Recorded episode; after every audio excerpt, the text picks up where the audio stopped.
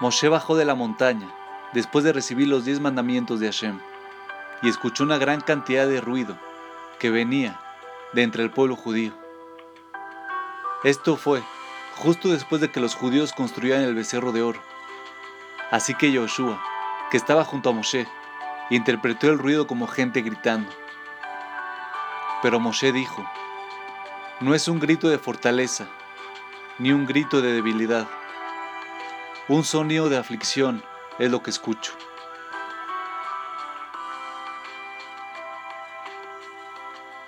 Adam Lieberman nos enseña una lección de vida. Cuando Moshe escuchó la conmoción, fue capaz de determinar de inmediato que el ruido provenía de personas afligidas. ¿Cómo fue capaz Moshe de asignar un significado específico a los gritos y de saber con certeza qué significaba?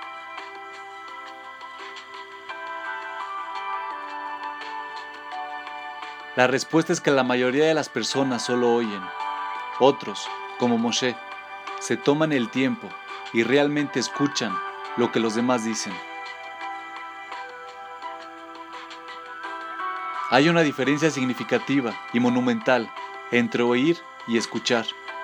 Oír implica que alguien oye lo que se está diciendo y luego traduce el mensaje y le da un sentido. Sin embargo, escuchar implica que uno se toma un tiempo extra para pensar sobre la persona que está hablando. Es solo entonces que uno tiene una idea clara de lo que el otro desea comunicar.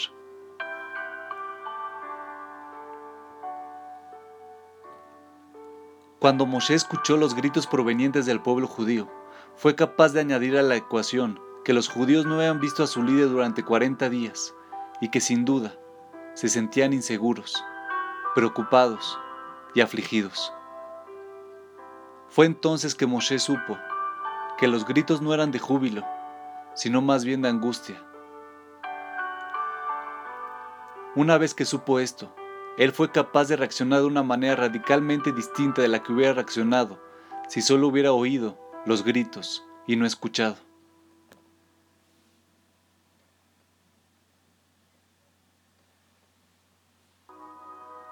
Es muy importante ir más allá de las palabras que oyes y en lugar de eso debes escuchar lo que se dice.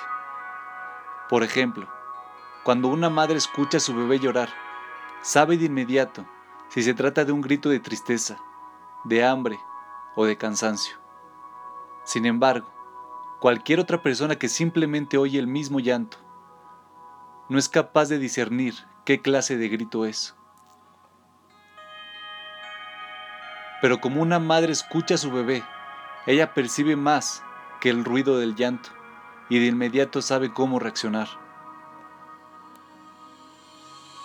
Así que cuando alguien te diga algo, trata de escuchar y tómate el tiempo necesario para pensar en su situación personal. Las mismas palabras dichas por una persona pueden tener un significado muy diferente cuando son dichas por otro. Y al escuchar, sabrás cómo reaccionar y serás capaz de darle a la persona exactamente lo que necesita.